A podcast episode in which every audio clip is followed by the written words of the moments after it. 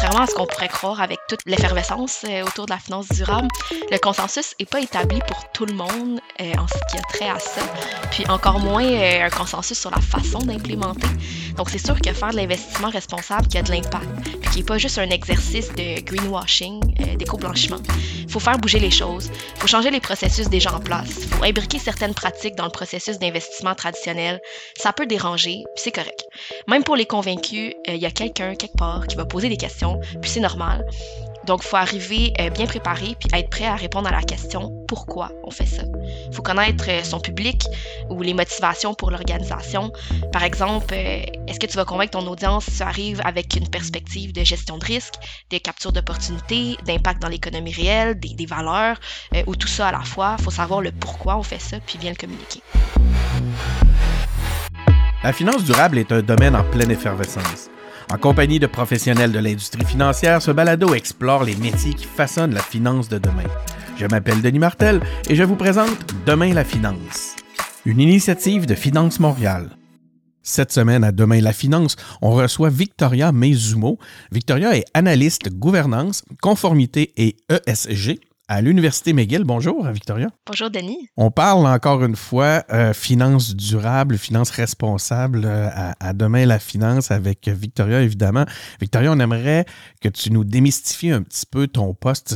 Ça consiste à, en quoi un, ou une analyste gouvernance, conformité et ESG? Bien sûr, ben, on peut peut-être décortiquer euh, les trois parties. Donc, en termes de conformité, c'est de s'assurer que les gestionnaires d'actifs externes à qui on délègue nos mandats d'investissement respectent les contraintes, les directives d'investissement de leur mandat. En termes de gouvernance, ça va toucher beaucoup la reddition de comptes. Donc, par exemple, je m'occupe du rapport de performance annuel du fonds de dotation de l'université. Puis ça vient euh, toucher un peu euh, le côté ESG, donc euh, environnement social, gouvernance. C'est la partie plus investissement responsable, finance durable. Donc, dans ce rôle-là, je m'occupe de la production du rapport d'investissement socialement responsable du fonds de dotation. Implémenter la stratégie de décarbonisation du fonds de dotation, donc concrètement calculer l'empreinte carbone, euh, l'exposition aux investissements d'impact, faire le suivi des activités d'engagement euh, de notre fournisseur d'engagement actionnarial, faire le suivi des pratiques ESG de nos gestionnaires d'actifs. Puis, euh, c'est aussi d'élaborer des stratégies pour développer nos pratiques d'investissement responsables, autant pour le fonds de pension mmh. que pour le fonds de dotation et les implémenter. C'était quoi ton, parcours professionnel? Qu'est-ce qui t'a amené à, ce métier? en fait, ça fait pas tant longtemps que je suis sortie euh, des bancs de l'université, donc euh, j'ai fait un baccalauréat en marketing et développement durable. L'as-tu fait à McGill? non, je l'ai fait à HEC Montréal. Donc, euh, je m'enlignais pas du tout vers la finance, mais pendant mon bac, j'ai fait des stages chez un investisseur institutionnel qui est vraiment à l'avant-garde en investissement responsable. Puis je me suis rendu compte de l'impact de la finance, euh, à quel point justement la finance durable, euh, ça m'allumait. Donc euh, j'ai décidé de continuer là-dedans après, puis de, de, perfectionner aussi mes connaissances. Là. En ce moment, je fais un MBA en responsabilité sociale et environnementale des organisations. suite à mon bac, j'ai fait un court temps en vérification diligente ESG, puis maintenant je suis dans l'équipe de McGill depuis un peu plus d'un an. Il y a de plus en plus de formations orientées sur les réalités ESG. Hein? De plus en plus, mais mais euh, je dirais qu'elles sont pas encore euh, super euh, répandues ou connues. Par exemple, à mon bac en marketing et développement durable, c'était pas possible de prendre l'option développement durable tout mhm. seul. Je, probablement que l'offre de cours était pas assez grande pour en constituer un cheminement. Donc, il fallait le jumeler avec une autre, une autre spécialisation. Mais je pense que ça s'en vient, ça se développe, puis il y a définitivement une demande pour ça. Pourquoi tu as choisi la finance? L'alignement avec mes valeurs, c'est important pour moi euh, d'avoir un impact positif puis durable. Puis en finance, ce sont des grandes sommes d'argent qui sont euh, allouées responsablement, euh, ben, qui sont allouées. Puis quand c'est alloué de façon responsable, ça peut répondre à ça, à cet mhm. impact-là. Il y a énormément de pouvoirs qui tournent autour de la finance, puis surtout euh, les investisseurs euh, institutionnels qui sont au sommet de la chaîne alimentaire, entre guillemets, qui mènent de l'avant. Puis donc leurs demandes, leurs préoccupations cascadent aux gestionnaires d'actifs, puis ultimement aux émetteurs détenus dans le portefeuille. Donc je pense qu'il y a beaucoup de de possibilités de, de pouvoir, d'impact, puis c'est exponentiel. C'est la possibilité d'agir. Hein? Exact. Si tu avais cinq compétences à mettre de l'avant pour occuper ce type de métier-là, quelles seraient-elles? Euh, je dirais, premièrement, un esprit critique et stratégique. Il existe tellement de façons, de perspectives de faire de l'investissement durable que si on décide qu'on veut appliquer intégralement tout ce qu'on voit puis tout ce qu'on lit, euh, c'est impossible. Il faut faire des choix puis surtout se poser la question en horizon à long terme. Est-ce que ça répond aux objectifs? Est-ce que qu'est-ce que je fais, ça va changer quelque chose? Il faut savoir voir les avantages et les désavantages de chaque stratégie d'investissement responsable parce qu'elles sont pas toutes parfaites, euh, ils ont des défauts euh, et, des bénéfices aussi. Puis souvent, la réponse, ça va au-delà d'un choix entre une ou l'autre. Il n'existe pas de combo parfait qui s'applique à tous les investisseurs non plus, donc il faut tolérer cette incertitude. Euh, je dirais aussi la curiosité. La finance durable, c'est en évolution, faut suivre. Euh, je m'abonne à des infolettres, sinon euh, suivre mm-hmm. des articles de comme Bloomberg Green par exemple, aller à des conférences, suivre des leaders en investissement responsable sur LinkedIn, lire des rapports annuels d'investissement responsable. Ça, ça aide définitivement. sinon, une compétence super importante, je pense, c'est des compétences en communication, puis être convaincante. Contrairement à ce qu'on pourrait croire avec toute l'effervescence euh, autour de la finance durable, le consensus n'est pas établi pour tout le monde euh, en ce qui a trait à ça, puis encore moins euh, un consensus sur la façon d'implémenter.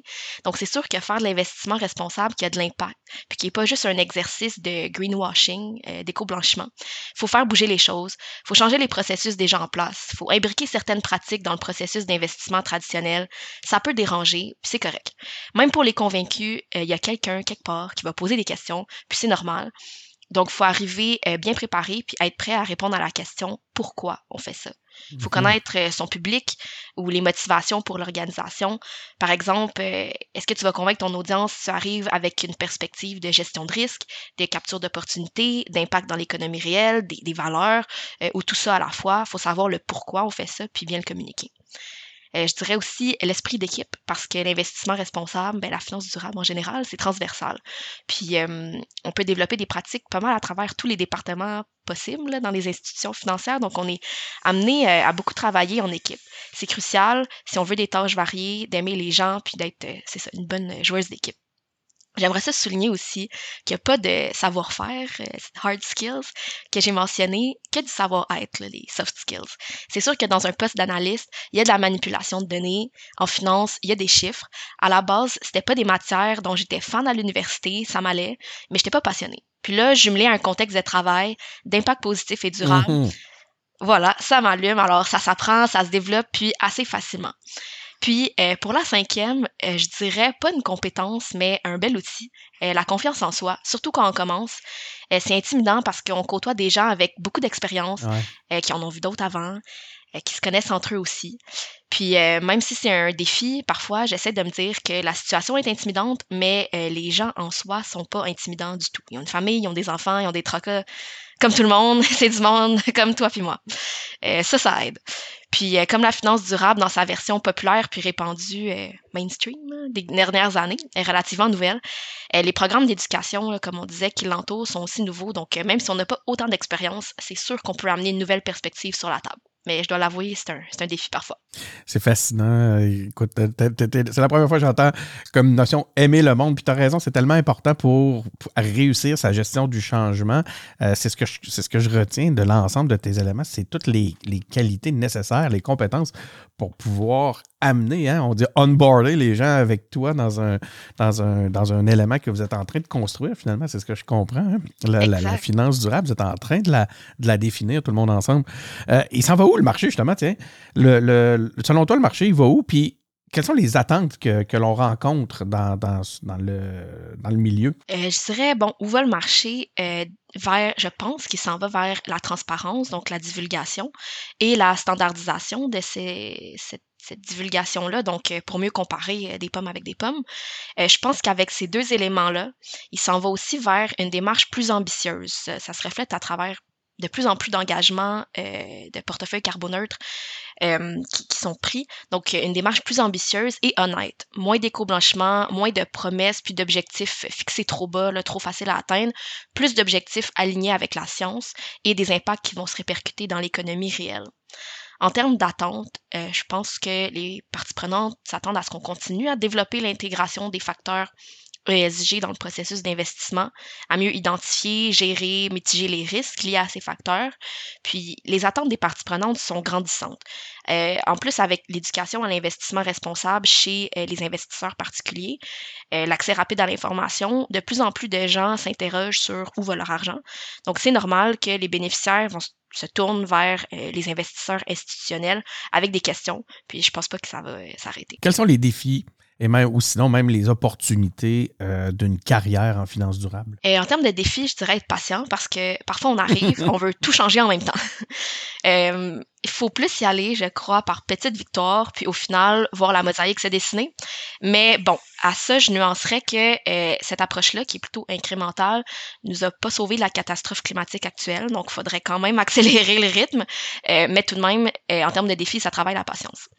En termes d'opportunités, euh, quand j'étais plus jeune, on me disait quelque chose comme euh, la, moitié qui euh, la moitié des métiers qui seront là quand tu feras ton entrée sur le marché du travail existent même pas encore aujourd'hui. Puis j'y crois. ça s'est révélé parce que le poste que j'occupe actuellement, je suis la première à l'occuper à McGill. Il n'existait pas avant dans sa forme actuelle. Et comme le secteur va évoluer, les métiers qui le composent aussi, puis il y a vraiment moyen de façonner notre rôle, de le faire mm-hmm. évoluer. Euh, les possibilités sont, infinies, puis euh, notre rôle ne sera pas désuet avant longtemps. Donc ça, c'est une belle opportunité. L'autre affaire, c'est qu'il n'existe pas encore, c'est ça, tant de programmes universitaires répandus qui touchent la finance durable. Euh, les gens avec une solide expérience de 20 ans et plus dans ce domaine-là euh, précis sont rares, sont précieux, et il euh, faut former la relève. Donc, pour les jeunes en début de carrière, faut pas se bloquer des portes nous-mêmes. Si la finance durable vous intéresse, peu importe votre parcours avant, il y a définitivement de la place. vous allez vous retrouver avec ces gens-là qui ont 20 ans et plus d'expérience, des gens avec un bagage incroyable en finance traditionnelle qui décident de faire le saut en finance durable. C'est une belle opportunité euh, d'apprentissage. Quels sont les, diplômes, les certifications qui sont importants d'avoir aujourd'hui pour pouvoir travailler dans ton domaine? Euh, en finance durable, je pense qu'un baccalauréat, peu importe le domaine vraiment, peut mener euh, à des postes juniors puis te faire évoluer. Euh, la maîtrise puis les autres certifications euh, sont des atouts qui peuvent aider à se développer puis à progresser rapidement. Puis euh, j'insiste vraiment, là, peu importe le domaine, on retrouve des gens qui ont fait un bac en droit, en études internationales, sciences, génie et communication, sciences politiques, il y a de tout. pourquoi? Ben, la réponse est aussi simple que parce que le développement durable est partout aussi. Mm-hmm. Vous avez besoin de, de, métiers de tous les horizons pour qui arrivent de tous les horizons. Exact pour comprendre les différents enjeux. ESG, mm-hmm. ça touche tellement d'aspects que euh, il y, a plein de, parcours là, qui peuvent euh, fitter avec ça. C'est une notion euh, qu'on entend souvent dans le cadre du, du balado à Demain la finance. les gens insistent beaucoup sur le fait qu'il y a plusieurs métiers qu'on peut penser atypiques au milieu de la finance qui sont requis puis qui, qui mènent à, à, votre travail. Donc, si, si vous, vous, vous retrouvez euh, chers auditeurs, dans ce dans contexte-là, n'hésitez pas. Il n'y a, pas de, a pas finalement de métier atypique pour aller en finance. Euh, tous les, les, types de, de, postes d'horizon et d'expertise sont, sont requises. Euh, si tu avais à, faire des choses différemment aujourd'hui, là, tu l'as vécu, tu as fait tes. étudié dans le milieu. Qu'est-ce que tu, tu changerais? Est-ce qu'il y a des choses que tu ferais différemment? Honnêtement, je ferais tout pareil, mais euh, je me, j'essaierais de plus me parler pour arrêter de douter, puis euh, faire confiance en mes choix. Euh, à l'université, c'est quand même relativement facile. On a notre parcours, on a nos cours. Bon, ça va, on suit, on suit le cheminement. Mais en arrivant sur le marché du travail, puis dans un contexte plus professionnel, il y a tellement de, de, choix de stage. Puis quand on est dans, dans le contexte aussi, on travaille avec des gens qui ont beaucoup d'expérience. Donc, je dirais plus, plus se faire confiance. Intéressant parce que tu pas la première qui, dit, euh, qui me dit ça. Effectivement, qui euh, referait probablement le même parcours sans le doute. Mais, mais pourquoi il vient de où ce doute-là? vous me rendez curieux c'est une bonne question. Euh, peut-être euh, justement le fait qu'on arrive avec euh, moins d'expérience, on ne sait même pas au début comment ça fonctionne, le contexte professionnel, corporatif. on apprend les rouages de ça, donc ça peut être intimidant. Puis on ne sait mm-hmm. pas trop si on a notre place, on ne sait pas trop si on fait les choses correctement. Vous êtes les premiers, les premières à le faire en plus. C'est ça, puis, puis mais finalement, bon, on, veut, avec des bonnes intentions, on veut faire, on veut faire les choses bien, donc euh, c'est sûr que ça peut pas, euh, ça, ça, peut pas mal aller. ça vient avec son lot de doute, puis euh, c'est normal. Hein. écoute, si tu avais des conseils conseils, toutes sortes de conseils, des conseils pratiques ou autres à, donner à notre audience qui sont en train de réfléchir à intégrer un métier de la finance durable, quel serait-il? Euh, ben, j'aimerais m'adresser particulièrement euh, à ceux qui débutent leur carrière. Donc, euh, trois conseils pratiques, mettons. Premièrement, euh, négocier.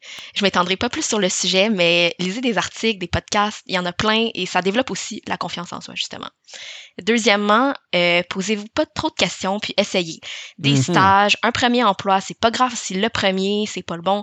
Trouvez ce qui vous allume puis une culture d'équipe aussi, une culture d'organisation qui vous convient. Je pense que c'est le bon temps pour ça. Puis finalement, si le sujet de finances durables vous intéresse, sachez bien vous entourer.